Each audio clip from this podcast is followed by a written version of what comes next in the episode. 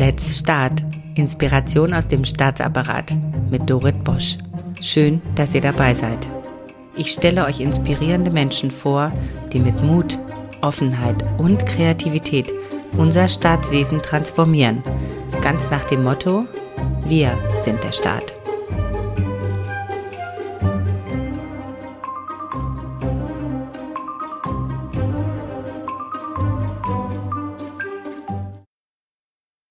Luisa Wehling ist eine total kraftvolle Vertreterin der Gen Z mit Behördenerfahrung. Das gibt es ja nicht so oft.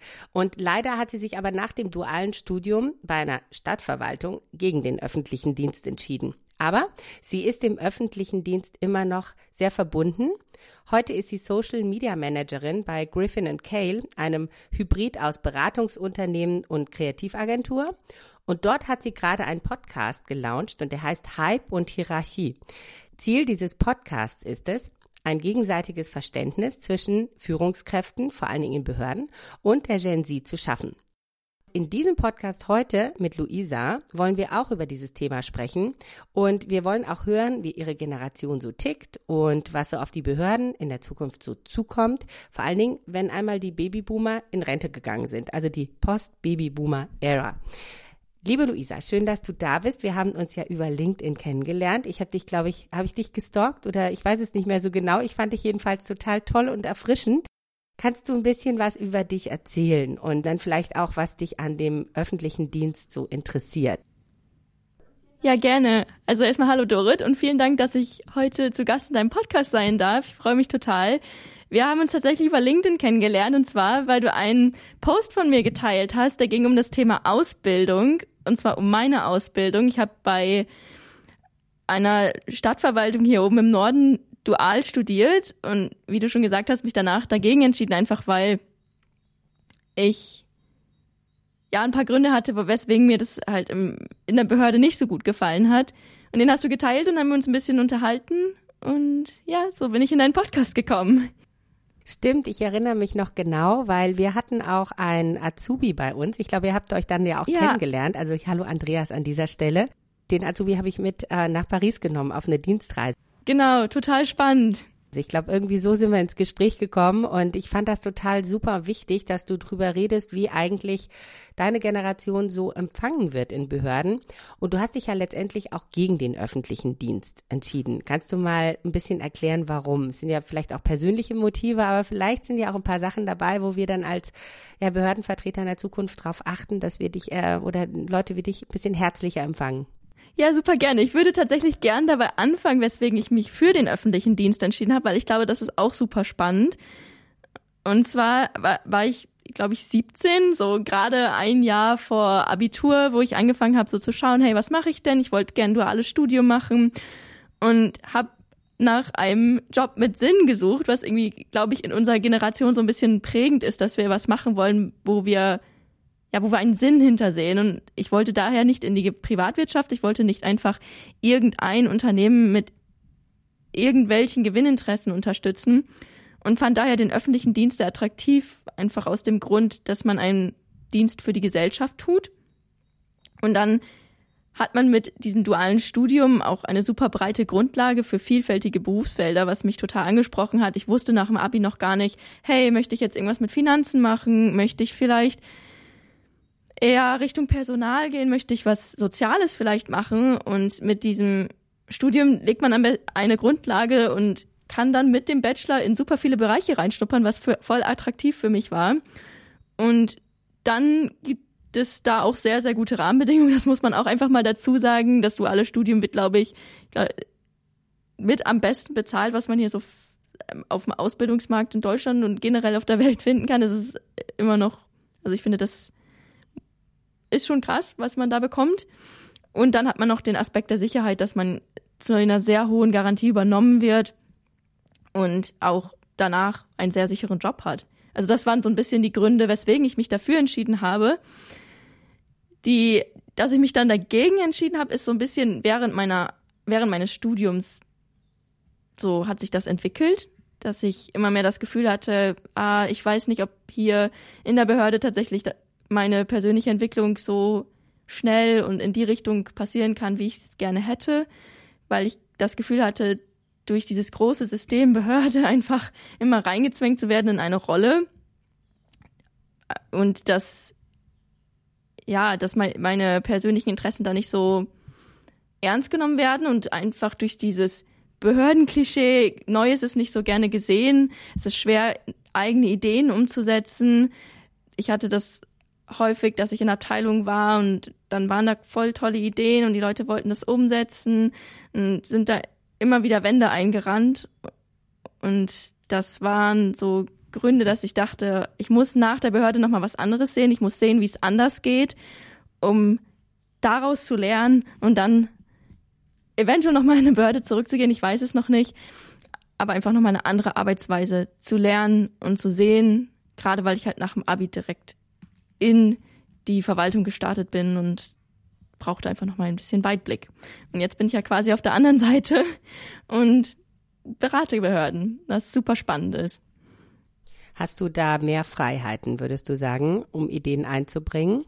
Ja, auf jeden Fall. Also das liegt natürlich jetzt an der Natur der Sache. Es ist ein Unterschied, ob man in einer Behörde arbeitet, die einfach riesengroß ist. Ich, da funktioniert das auch nicht, dass jetzt so wie hier bei uns im Startup man am Montagmorgen auftauchen kann und sagen kann, hey, übrigens, irgendwie hatte ich am Wochenende voll die coole Idee, was hältst du davon? Und dann braucht es halt einfach nur einen, der sagt, okay, ja, lass es machen und wir können auch uns die Zeit nehmen. Im Gegensatz zu einer Behörde, wo halt doch nochmal mehrere Sachen abgeklärt werden müssen. Das ist, glaube ich, auch nicht etwas, was man so eins zu eins umsetzen kann, aber es gibt schon, ich glaube, es gibt Verbesserungsmöglichkeiten, ein wenig mehr weil du berätst ja Behörden. Das heißt, du bist ja darauf angewiesen, dass jemand anders Dinge umsetzt. Also wenn du Ideen einbringst, dann geht's ja eher darum, Ideen, wie die Beratung läuft, aber nicht Ideen, dann, die dann letztendlich von der Behörde umgesetzt werden müssen, weil da hast du ja wieder das gleiche Problem, dass da wieder Leute sind, die vielleicht auch Ideen haben oder du bringst ihnen Ideen und dann kommen die ja damit nicht weiter. Merkst du das auch so ein bisschen? Ja, das stimmt. Also man merkt auf jeden Fall in der Zusammenarbeit mit Behörden, dass Dinge einfach langsamer funktionieren, weil was nicht zwangsläufig schlecht ist. Es wird ja sehr gut überlegt, hey, was machen wir? Und es wird von allen möglichen Stellen abgesegnet. Das ist halt auf der einen Seite gut, weil es gut überlegt ist, aber auf der anderen Seite hemmt es manchmal auch so ein bisschen die Entwicklung. Das muss man einfach wissen, wenn man mit Behörden zusammenarbeitet. Ein Glück haben wir da Erfahrung, weil wir mehrere Leute aus Behörden in unserem Team haben. Da braucht es einfach gewisses Verständnis, glaube ich. Ja. Glaubst du denn, dass, also du bist ja total motiviert gestartet, sehr purpose-driven, ja, du hast den Sinn in der Arbeit gesucht, kann ich total verstehen. Ich glaube, die allermeisten in der Verwaltung starten so und auch mit diesen Gründen und bei mir war das ehrlicherweise auch der Fall. Glaubst du, dass ähm, vielleicht die Erwartungshaltung am Anfang viel größer ist oder dass man da von Behördenseite nochmal was tun kann, um Menschen, die jetzt neu in die Verwaltung kommen, vielleicht damit ein bisschen vorher so vertraut zu machen mit dieser Kultur oder dass man vielleicht ähm, ihnen aufzeigt von Anfang an, welche Spielräume sie auch haben. Weil ich meine, natürlich gibt es diese Spielräume. Ja. Ähm, wir sind ja im Grunde genommen, wenn wir in Referaten arbeiten, haben wir ja auch sehr viele Freiheiten, das sage ich ja auch immer. Wir haben sehr, sehr viele Freiheiten. Es hängt halt davon ab, ob wir sie uns nehmen wollen oder nicht. Also ich finde immer sehr viele Spielräume in der Verwaltung. Kommt halt immer drauf an, für wen du arbeitest und mit wem du arbeitest und ob diese Person dann wirklich diese Spielräume auch nutzen will für sich und bereit ist. Aber dass man das vielleicht auch von Anfang an in so einem Einstellungsprozess oder in einem dualen Studium besser vermitteln sollte, was kommt auf mich zu und wie können wir Spielräume nutzen als richtigen Baustein. Ja, ich glaube, es ist unheimlich wichtig, dass man den gerade jetzt neu neuen jungen Talenten vermittelt, hey, da ist auch etwas, wo, wo ihr Wirkungsraum habt, wo ihr euch mit einbringen könnt.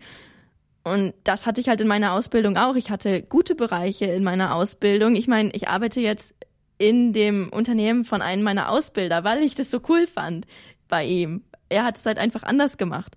Und auf der anderen Seite gab es halt Bereiche, da war das sehr Verwaltungsklischee behaftet und da wurde, beziehungsweise es kann auch in normalen Unternehmen passieren, dass die Azubis einfach hingesetzt werden und da nicht viel passiert und einfach eine nicht so motivierte Grundstimmung da ist. Und ich, ich glaube halt, also das ist meine feste Überzeugung, dass tatsächlich der beste Ansatzpunkt die Führungskräfte sind oder die Ausbilder, weil wenn die entsprechend auf die Gen Z oder generell für ihre Mitarbeiter geschult sind, die zu motivieren, in ihrer persönlichen Entwicklung zu fördern, dann ist das so ein großer Baustein für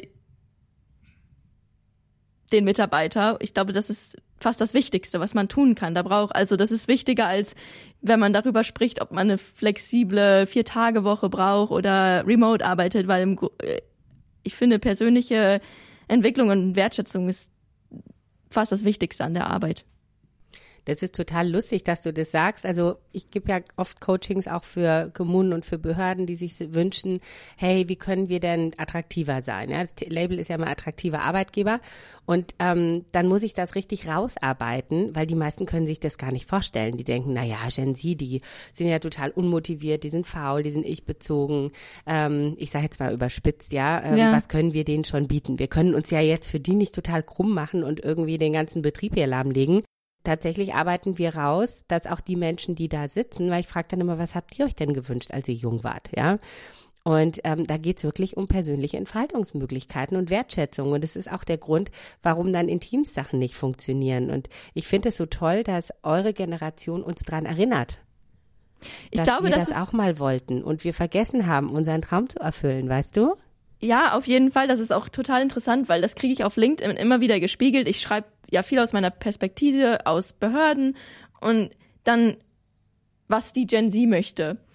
Und ich kriege dann immer wieder in den Kommentaren von Leuten aus anderen Generationen, hey, das ist total cool, dass du schreibst, was die Gen Z möchte, aber ich möchte genau dasselbe. Und ich glaube, dass wir gerade in der Gen Z, es ist immer die junge Generation, die Sachen anders machen möchte, hinterfragt. Ich glaube, das ist einfach etwas, was sich in jeder jungen Generation widerspiegelt. Und bei uns kommt halt da noch hinzu, dass wir ein eine sehr gute Situation haben durch den Fachkräftemangel und den Arbeitnehmermarkt, dass wir uns ein Stück weit auch wünschen können oder unsere Forderungen überhaupt stellen können. Ich glaube, hätten meine Eltern das gemacht, hätten sie einfach keinen Job bekommen. Und bei uns ist es jetzt so, ja, die Arbeitnehmer müssen um uns kämpfen mehr oder die Arbeitgeber müssen um uns kämpfen mehr oder weniger. Und dann noch zum zweiten Punkt. Ja, ich glaube, dass die Diskussion manchmal ein wenig fehlgeleitet ist mit dem, die Gen Z möchte nicht mehr arbeiten. Das stimmt nämlich nicht. Die Gen Z möchte einfach anders arbeiten und ein, ihre Arbeit mit Sinn machen und dass die Arbeit und Leben zusammenpasst. Und ich glaube tatsächlich, dass der beste Ansatzpunkt da ist, an den Führungskräften zu arbeiten, dass die auf die Gen Z eingestellt sind und wenn die es schaffen, sie zu motivieren, glaube, da ist sehr viel mitgemacht. Und das ist halt auch definitiv in Behörden möglich. Ich glaube, Behörden haben am Ende ein, eine super gute, gute Grundlage, wie ich gerade gesagt habe, ein Job mit Sinn. Das ist halt etwas, was man in der Privatwirtschaft jetzt nicht immer behaupten kann.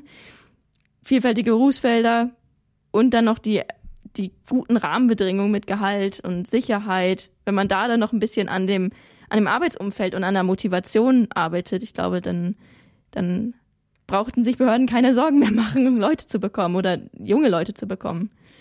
Luisa, du hörst dich an, als ob du für Behörden arbeitest. Du, weißt, du brichst jetzt gerade total die Lanze für uns. Man ja, merkt nicht, dass du dich ich, gegen es uns liegt mir halt wirklich auch noch am Herzen, ja so meine richtig, ganzen ne? Kommilitonen, also meine Freunde sind ja auch noch in Behörden. Die ein bisschen außerhalb, ähm, also und, und sie von außerhalb berätst. Äh, Entschuldigung, hm. du wolltest gerade was sagen? Ach so, ja, es liegt mir halt total am Herzen und ich habe ja auch noch super viele Freunde, die in Behörden arbeiten. Also zum einen meine ganzen Kommilitonen, die auch meine Freunde sind. Und jetzt war ich gestern, habe ich mich auch wieder mit Freunden getroffen, die kommen alle aus dem Finanzamt, weil die alle im Finanzamt studieren. Und da kriegt man halt total viel mit. Und dann denke ich mir, oh, das ist doch so, also da wurde mir halt auch wieder berichtet, so ja, das ist halt diese demotivierte Grundstimmung und ich weiß nicht, ob ich da dann bleiben möchte. Das ist irgendwie so ein Finanzamt-Ding. Und ich denke mir, da kann man doch was dran ändern. Ich finde es so super, wie motivierend du bist. Und du hast ja jetzt auch einen Podcast, der heißt Hype und Hierarchie. Klingt ja schon mal super. Ähm, was verbirgt sich denn dahinter? Ja, da geht es am Ende genau um dieses Thema Verständnis schaffen zwischen der Gen Z und den anderen Generationen beziehungsweise den Arbeitgebern. Und wir machen das so, die meisten kennen wahrscheinlich den Podcast nicht oder also ich bin dann die Gen Z-Seite und mein Chef ist die Arbeitgeberseite, so dass wir das immer relativ gut spiegeln können und die Themen aus beiden, beiden Perspektiven anschauen und dadurch irgendwie einen Austausch auf Augenhöhe ermöglichen. Ich glaube, das ist halt das Wichtigste, dass man nicht über die jeweilige Perspektive redet, über den Arbeitgeber, über die Gen Z, sondern dass man am Ende miteinander redet, Verständnis schafft, gemeinsam nach Lösungen sucht. Und dann geht's halt um Themen wie New Work, Leadership, Work-Life-Balance, aktuelle Themen. Super spannend. Ich freue mich total, dass ich da mich so ausleben darf. Das hört sich total gut an. Also wir machen jetzt ein bisschen Werbung hier für Hype und Hierarchie. Das verlinken wir auch unten in den Show Notes. Also hört da einfach mal rein. Äh, was war denn so in der letzten Folge dran? So nur mal als Schmankerl? Da ging es um das Thema Ausbildung. Also genau das Thema, wo wir gerade schon ein bisschen drüber gesprochen haben. Du hast ja auch gesagt, die ähm, deine Elterngeneration, die hat nicht dieses Privileg gehabt, Forderungen zu stellen. Und es war ja auch tatsächlich so, ne? Die Babyboomer, die sind ja auch sehr stark in so einem Konkurrenzdenken. Es waren einfach so viele und es gab halt weniger Jobs als Menschen. Und ich glaube ja auch tatsächlich, also ist jetzt meine ganz steile These, dass unsere Bürokratie auch ein bisschen daher rührt, dass so viele Menschen einfach in die Verwaltung kamen und es mussten Jobs und Aufgaben geschaffen werden. Dann wurde halt nochmal der dritte Kringel irgendwie noch gewarnt, die fünfte Schlaufe nochmal gelaufen, bis man ein Problem gelöst hat und da wieder runterzukommen. Weil wir werden, ähm, weil es heißt dann auch immer so, ja, die Gen Z, die macht ja auch nicht mehr jede Aufgabe. Ja, weil sie auch teilweise gar nicht mehr sinnvoll ist, weil genau. man sie einfach gar nicht braucht. Ja, so. Und es ist ja auch ein Stück weit wie aufräumen, entrümpeln. Welche Aufgaben braucht man denn tatsächlich noch, wenn man weniger Personal hat? Nicht, man hat weniger Personal, also dürf, können wir bestimmte Aufgaben nicht machen. Das klingt so ein bisschen defizitär, sondern hey, wir haben einfach weniger Leute, wir sind effizienter und wir müssen gar nicht mehr so viel machen wie früher, weil viele Sachen einfach weggefallen sind. Wie siehst du das?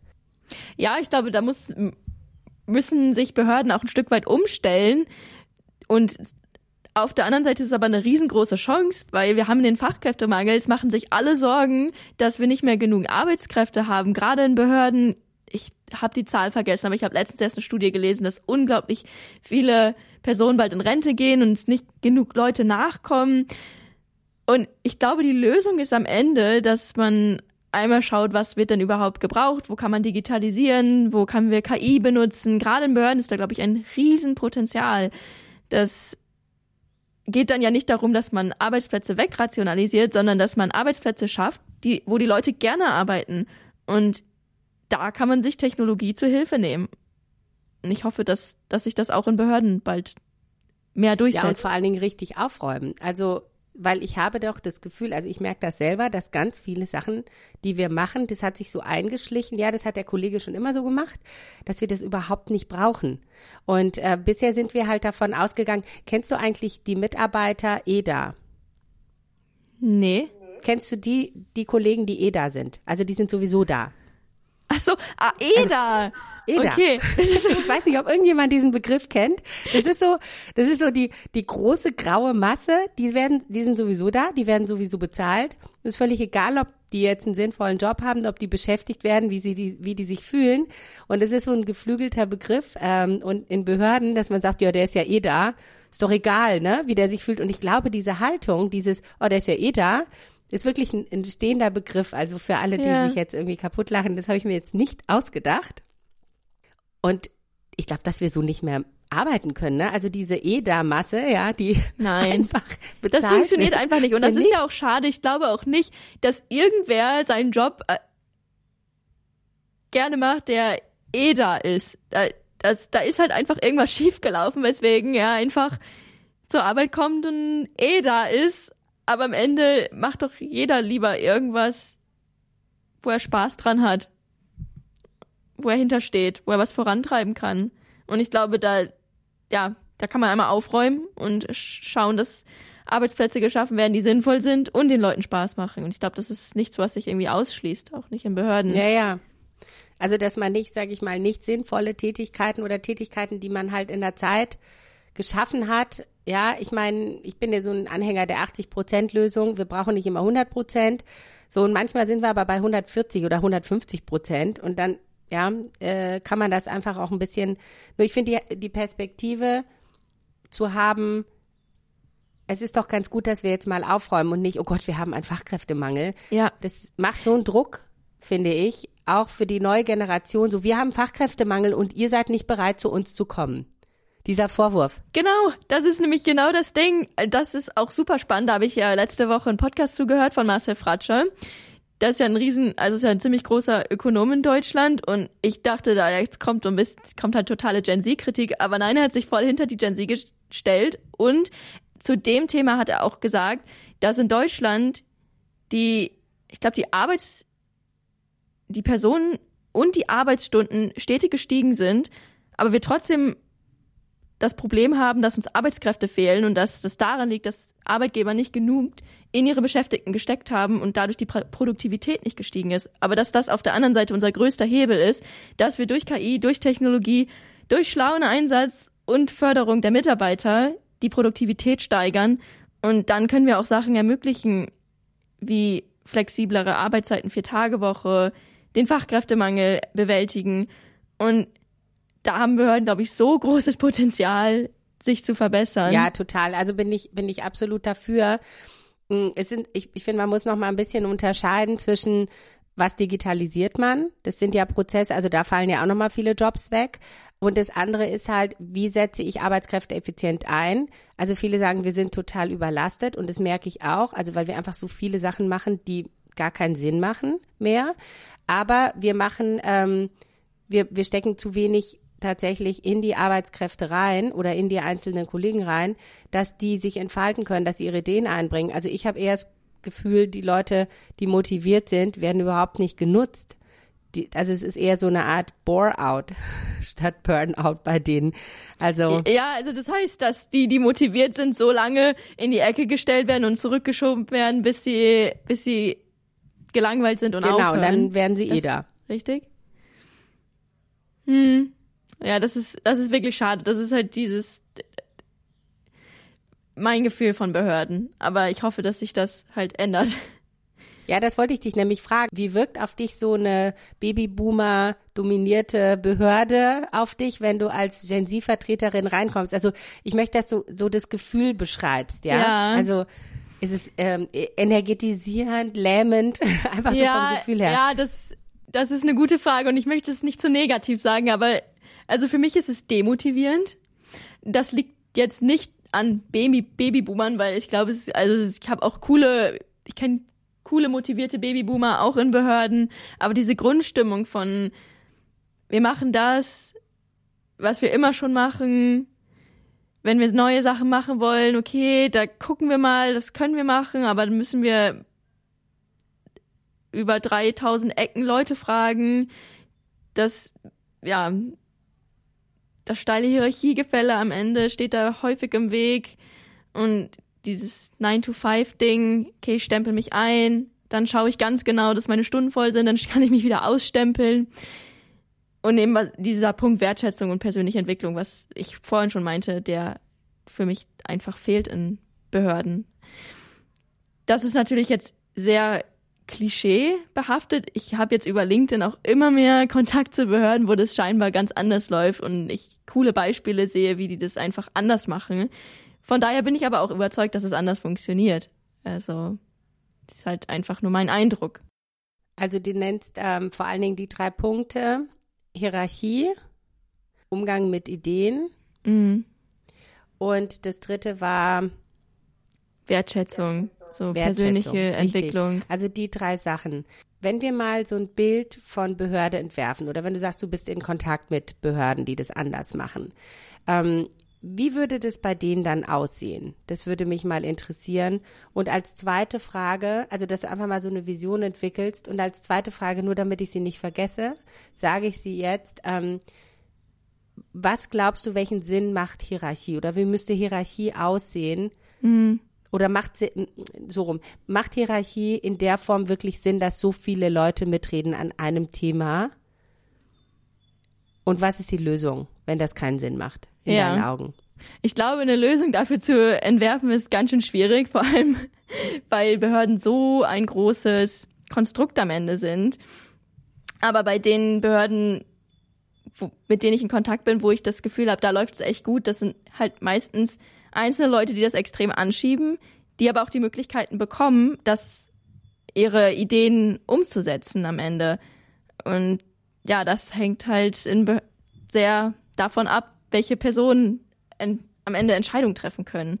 So, deswegen, wie gesagt, habe ich vorhin schon angesprochen, dass man bei den Führungskräften ansetzt und dass die halt ihre Mitarbeiter motivieren, ihre eigenen Ideen einzubringen, dass es auch möglich ist, die eigenen Ideen einzubringen, sei es durch, ja, wie Reverse Mentoring heißt das, glaube ich, dass auch Jüngere irgendwie was zu sagen haben, wenn die mal eine Idee haben, gerade wenn man neu in eine Behörde einkommt, das hat man ja nochmal einen anderen Blickwinkel auf bestimmte Sachen, hat nochmal neuen Input, Quereinsteiger, einfach, dass man es so ein bisschen durchmischt, andere Blickweisen mit reinbringt und dann die Offenheit schafft, dass diese Ideen auch tatsächlich eingebracht werden können.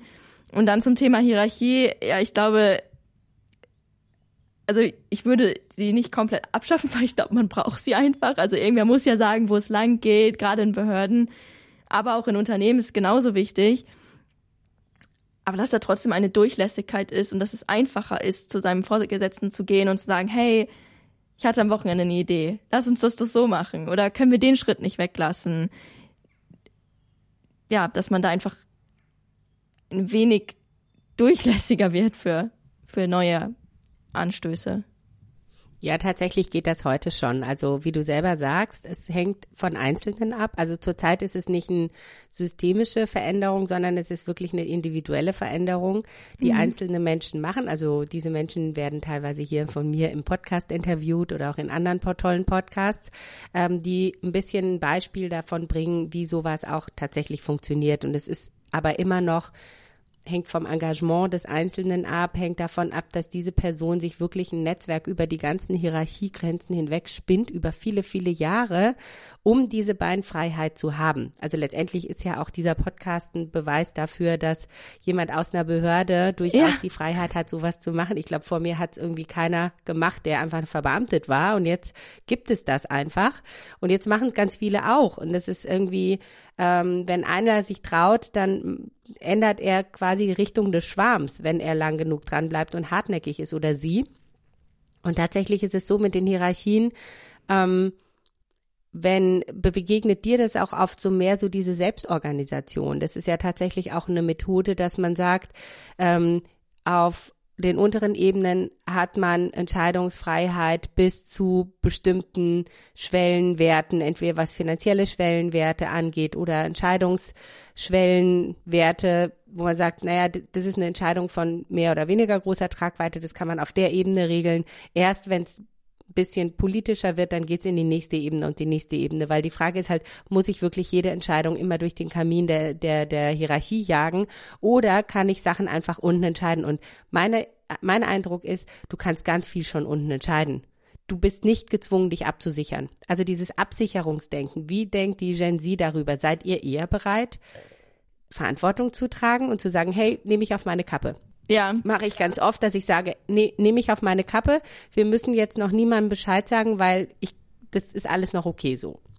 Ich glaube, das ist definitiv etwas, was die Gen Z äh, prägt. Also dieses, dass sie gerne Verantwortung übernimmt und da auch okay ist, diese zu übernehmen. Das ist jedenfalls mein Eindruck. Klar gibt es da solche und solche Leute, aber das ist halt ein großer Motivationsfaktor um auch Sinn im Job zu schaffen und Spaß, Motivation und Gestaltungsfreiraum am Ende zu haben. Also ja.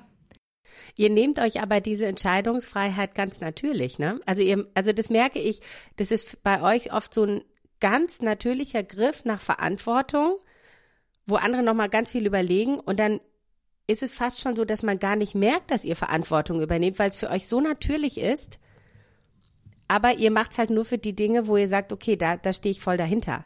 Bei anderen Sachen sagt ihr vielleicht eher so, mm, nee, also ist jetzt nicht meins, sage ich auch, ihr könnt dann auch mal Nein sagen. Stimmt das so oder? Ja, ich glaube so im Großen auf jeden Fall. Also dass, dass wir sehr geprägt sind von unseren Überzeugungen am Ende und was wir machen wollen und da auch ziemlich fest hinterstehen. Und wenn wir halt von einer Sache überzeugt sind, dann auch alles geben am Ende. Und da, um das voranzutreiben. Also ich glaube, ihr seid ein super Vorbild für auch für uns, die schon länger dabei sind. Also ich bin ja jetzt schon 15 Jahre dabei. Das, also mich, mich inspiriert das total. So, auch wenn ich lese, was du schreibst, wo ich so denke, ja, dann an der richtigen Stelle auch mal Nein sagen und da, wo es ein ganz lautes Ja ist, auch tatsächlich nach der Verantwortung greifen und sagen, hey, ich mach's jetzt. Ja, auf jeden Fall. Also ich denke, es braucht auch immer die Bereitschaft und die ist auch definitiv da, Sachen zu machen, die man nicht so gerne macht, weil das ja auch immer so ein, ein Vorurteil, okay, die Gen Z macht jetzt nur noch das, worauf sie Lust hat und den Rest, den müssen andere Leute übernehmen, einfach weil sie halt so ich-bezogen sind, dass sie das dann nicht machen wollen und nicht darüber nachdenken, dass andere das da machen müssen. Das würde ich jetzt so nicht unterschreiben. Also ja, das klingt so ein bisschen nach Rosinenpicken, ne? Dass ja. man sich immer nur die schönen Jobs aussucht. Aber tatsächlich ist ja die Vorstellung, was schön ist und was nicht, äh, was nicht schön ist, durchaus sehr unterschiedlich. Also mhm. wenn ich sage, ja, du pickst dir nur die schönen Jobs aus, gehe ich ja von mir aus, dass ich das schön finde. Aber vielleicht findet jemand anders Gefallen an einem Job, den ich nicht schön finde. Oder wie siehst du das? Das sehe ich ganz genauso und das auch innerhalb der Generation und zwischen den Generationen. Ich merke das bei meinen Freunden. Wenn ich denen erzähle, dass ich am liebsten meinen Laptop schnappe und dann aus allen möglichen Ländern arbeite, dann okay damit bin, dass ich halt im Hostel schlafe und dann Komfort einstecke, Sicherheit einstecke. Also meine, mein Umfeld hier, die wollen das alle nicht. Also die, die schätzen Sicherheit, die schätzen Familie, die sind da ganz anders geprägt als die Gen Z, die ich auf Reisen treffe, die dann eher diesem Klischee entspricht. Aber das ist ja perfekt, weil so können wir alle unterschiedliche Jobs annehmen. Der eine will halt dann super gerne in Bereichen arbeiten, wo mehr Sicherheit ist, mehr Struktur, was dann vielleicht eher so ein klassischer Sachbearbeitungsjob in der Verwaltung wäre. Klar, da auch gerne mit Verantwortungsbereichen, Gestaltungsfreiräumen, aber wir brauchen dann keinen super offenes Projekt und die ganzen flexiblen Arbeitsbedingungen, weil sie es einfach gar nicht haben wollen. So.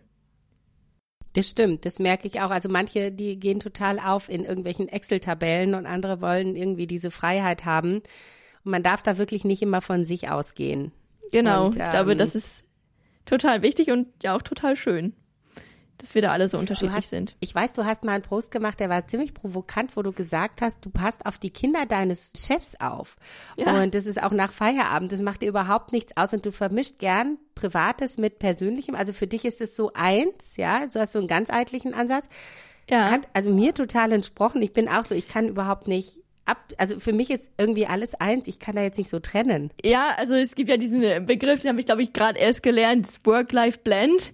Und ich möchte auch, dass mein Leben und meine Arbeit im Einklang steht und dass ich, ich mache meine Arbeit super gerne und dann ist es okay, wenn ich jetzt heute mal samstags ins Büro komme.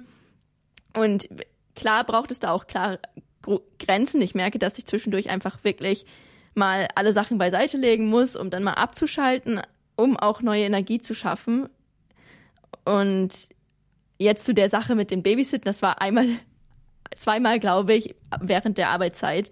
Also da schauen wir schon, also wir haben ein sehr gutes Verhältnis gerade eben. Wir wohnen hier auch alle super dicht beieinander. Wir haben hier so ein Gelände, wo unser Büro ist, unsere Wohnung, alle irgendwie verteilt. Und als ich gerade zum Podcast gelaufen bin, bin ich auch am Garten von meinem Chef vorbeigelaufen. Dann habe ich erstmal äh, ja mit dem äh, Sohn noch kurz gequatscht und dann habe ich noch Weintrauben bekommen und ja, es ist es ist halt einfach irgendwie noch ist ist, ist einfach schön, wenn man so eine so ein gutes Verhältnis am Ende hat und ich glaube, das bringt total viel. Ich glaube, es ist halt wichtig, dass man es dann auch schafft, trotzdem Grenzen zu setzen und eine gute mag das Wort Work-Life-Balance nicht, aber dass man es trotzdem schafft, dass Arbeit und Leben in Einklang stehen und die Arbeit am, aber nicht zu sehr stresst, so, dass es nicht überhand nimmt. Das passiert mir manchmal, weil ich dann denke, ah, dann kannst du jetzt ja das noch machen. Es macht dir alles super Spaß. Heißt, du kannst das ja jetzt noch machen und dann merke ich manchmal, okay, nein, du musst jetzt auch mal abschaffen, um neue, abschalten, um neue Energie zu bekommen. Ich merke das halt auch gerade an hochrangigen Führungskräften, die haben das ja gar nicht. Die haben ja gar keinen Work-Life-Balance oder so. Ne? Die sagen dann immer, man muss das irgendwie respektieren bei anderen, aber selber leben die das oft nicht vor. Ich mag den Begriff Work-Life-Blend, also das Blend, ne? Also mhm. dass es zusammenpasst, ja. Ähm, dass man ja, ich glaube, da muss man generell lernen, als Mensch Nein zu sagen, wo, wozu auch immer. Es gibt ja immer ein zu viel an irgendwas, ob es jetzt mhm. Essen ist oder Fernsehen oder am Handy spielen oder auch arbeiten, klar. Und ähm, diese Fähigkeit, äh, auf sich gut aufzupassen und alles im Balance zu haben, ich glaube, das ist eine Aufforderung insgesamt. Das ist jetzt nichts Verwaltungsspezifisches und nichts Spezifisches für deine Generation, sondern das ist etwas, was wir alle lernen müssen. Und ich finde die Vorstellung, dass du ganzheitlich lebst, das finde ich am, bei dir, das merkt man auch in deinen Posts, das finde ich richtig, richtig schön. Also du hast diese Trennung nicht. Und bei mir durch mein Engagement in Podcasts oder Coachings gibt es die auch nicht mehr. Für mich ist auch ja. alles eins, auch wenn ich natürlich die Vorgänge trenne. Ne? Das eine ist dienstlich, aber es fühlt sich halt einfach so an, als ob ich halt immer für, für den Staat irgendwie da bin und, und da meine Energie reingebe, weil ich mich dafür mal vor 15 Jahren entschieden habe. Und bei dir hört sich das auch so ganzheitlich an. Ja, absolut. Das liegt natürlich, also ich glaube, es ist manchmal gar nicht so einfach, weil man ja auch erstmal etwas finden, einen Job finden muss, der so gut in das Leben reinpasst, dass es den persönlichen Interessen entspricht.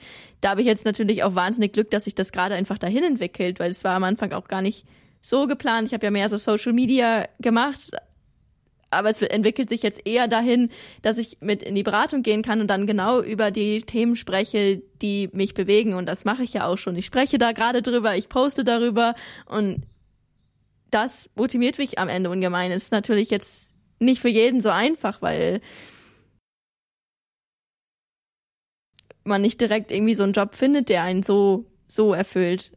Und ja, aber du bist da jetzt auch reingewachsen. Nicht? Genau, also ich glaube, das ist halt einfach dadurch, ein Prozess. Dass du so authentisch lebst, ähm, bist du, wirst du sehr stark gehört und gesehen und bekommst diesen Raum auch, habe ich den Eindruck. Ja, auf jeden Fall. Also es war ganz lustig, weil am Anfang ich habe mit LinkedIn nur angefangen, weil mein Chef mich dazu gezwungen hat. Er meinte, Luise, es ist gut, wenn du mal ein bisschen schreibst. Das wird dir gut tun, einfach um da so ein Gefühl zu bekommen und vielleicht auch einfach mal ein bisschen aus dir rauszukommen. Und ich war, am Anfang habe ich das gehasst. Also es ist gut, er challenged mich manchmal. Ich, ich ist eine, ich mag es und ich hasse es zugleich. Aber es tut am Ende echt gut. Und dann musste ich immer morgens mal, ja, auf andere Kom Beiträge reagieren und dann musste ich auch noch selbst Beiträge schreiben und ich fand das so schwer, meine eigene Meinung zu äußern, weil mir das einfach unangenehm war. Ich dachte, ich dachte, boah, jetzt sehen das alle. Und dann schreiben die mir nachher noch irgendwas Blödes da drunter.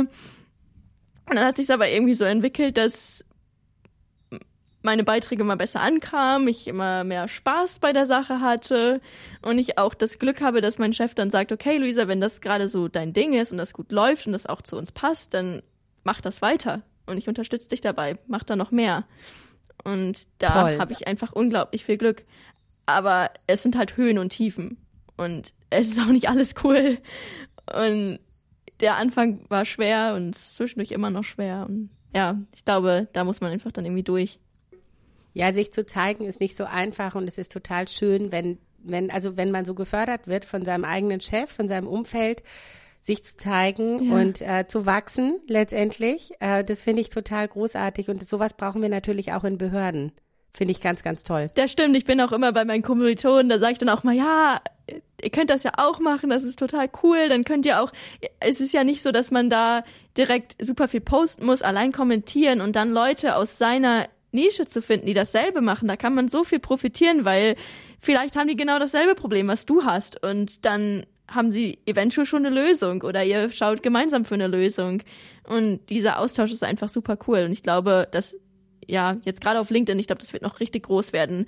So viele von meinen Freunden oder generell aus der Gen Z sind da, glaube ich, noch nicht. Aber ich glaube, das kommt dieses Jahr. Ich habe gehört, dass da einiges passieren wird. Das ist am Ende ja auch total unser Netzwerk. Also vor allen Dingen LinkedIn, meinst du? Ich glaube ja, tatsächlich, also auf beruflicher Ebene. Auf beruflicher mhm. Ebene. Was ist der Vorteil von LinkedIn und Instagram oder wo bist du noch unterwegs? Gerade, also für meinen Job oder generell eigentlich hauptsächlich auf LinkedIn gerade. Ich versuche privat Social Media tatsächlich zu reduzieren. Ich bin da nicht die klassische Gen Z, die nur auf TikTok ist, weil ich einfach das Gefühl habe, das zieht mir super viel Kraft und Zeit am Ende. Also was ich sonst viel konsumiere, sind Podcasts über YouTube oder Spotify. Und ich glaube, LinkedIn ist einfach super für, für das berufliche Netzwerk, weil man einfach auf einer anderen Ebene kommuniziert und man auch noch die Chance hat, Gehör zu finden. Instagram, TikTok ist alles super überflutet und wenn man da anfängt, das ist, da kommt man fast nicht durch. Und auf LinkedIn hingegen kann man dann seine Meinung äußern, kriegt dann schon mal Feedback und kann sich mit super spannenden Leuten connecten. Das macht mir einfach voll Spaß. Also ich freue mich total, dass du auf LinkedIn bist, ja. weil so haben wir uns kennengelernt. Ja, genau, deswegen. Absolut. Voll schön. Magst du denn noch irgendwas weitergeben an unsere Zuhörenden? Ich glaube, wir haben total überzogen. Ich könnte dir ewig zustimmen, ja. zuhören. Ich finde es so schön, ist, mit dir zu reden. Das stimmt. Ich, ich vergesse auch immer die Zeit so beim, beim Podcasten. Ja, also am Ende eigentlich, wenn wir jetzt auf dieses Gen Z-Arbeitgeber-Thema schauen, redet miteinander und versucht euch gegenseitig zu verstehen. Also nicht nur Arbeitgeber Gen Z, sondern auch Gen Z Arbeitgeber. Und ich glaube, nur so kann man gemeinsam Lösungen finden und am Ende profitieren wir ja alle, also alle Generationen von besseren Arbeitsbedingungen. Von daher lohnt es sich. Und hört den Podcast von Luisa, weil, äh, nee, Hype und Hierarchie. Hype und Hierarchie, genau. Was ist die nächste Folge? Wann kommt die raus? Die kommt nächste Woche Freitag raus mit einem Gast, dem Verwaltungspunk. Ich bin schon ganz gespannt. Wir drehen das jetzt nächste oder wir nehmen es nächste Woche auf. Also auch jemand aus der Verwaltung, der Sachen ein wenig anders sieht und ich bin schon richtig gespannt. Florian? Mhm. Oh, ja. Florian ist toll. Das ist gut. Florian ja. ist ganz toll. Da, es wird bestimmt eine mega Folge. Grüße ihn ganz lieb von mir. Mache ich ja, auch unser Podcast kommt ja bald raus und mal gucken, ob der vorher rauskommt. Und ich äh, bedanke mich ganz herzlich, dass du dir die Zeit genommen hast, ja, vielen an Dank, Samstag diesen Podcast mit mir aufzunehmen. Äh, grüß deinen Chef ganz schön mhm. und ich freue mich, dass du dem öffentlichen Dienst so verbunden bist. Ja, ich freue mich auch total. Es war ein sehr, sehr schönes Gespräch. Und das war es bei Let's Start, Inspiration aus dem Staatsapparat mit Dorit Bosch. Schreibt mir gerne und abonniert diesen Kanal, damit ihr keine Folge verpasst. Let's start. Viel Spaß bei der Umsetzung.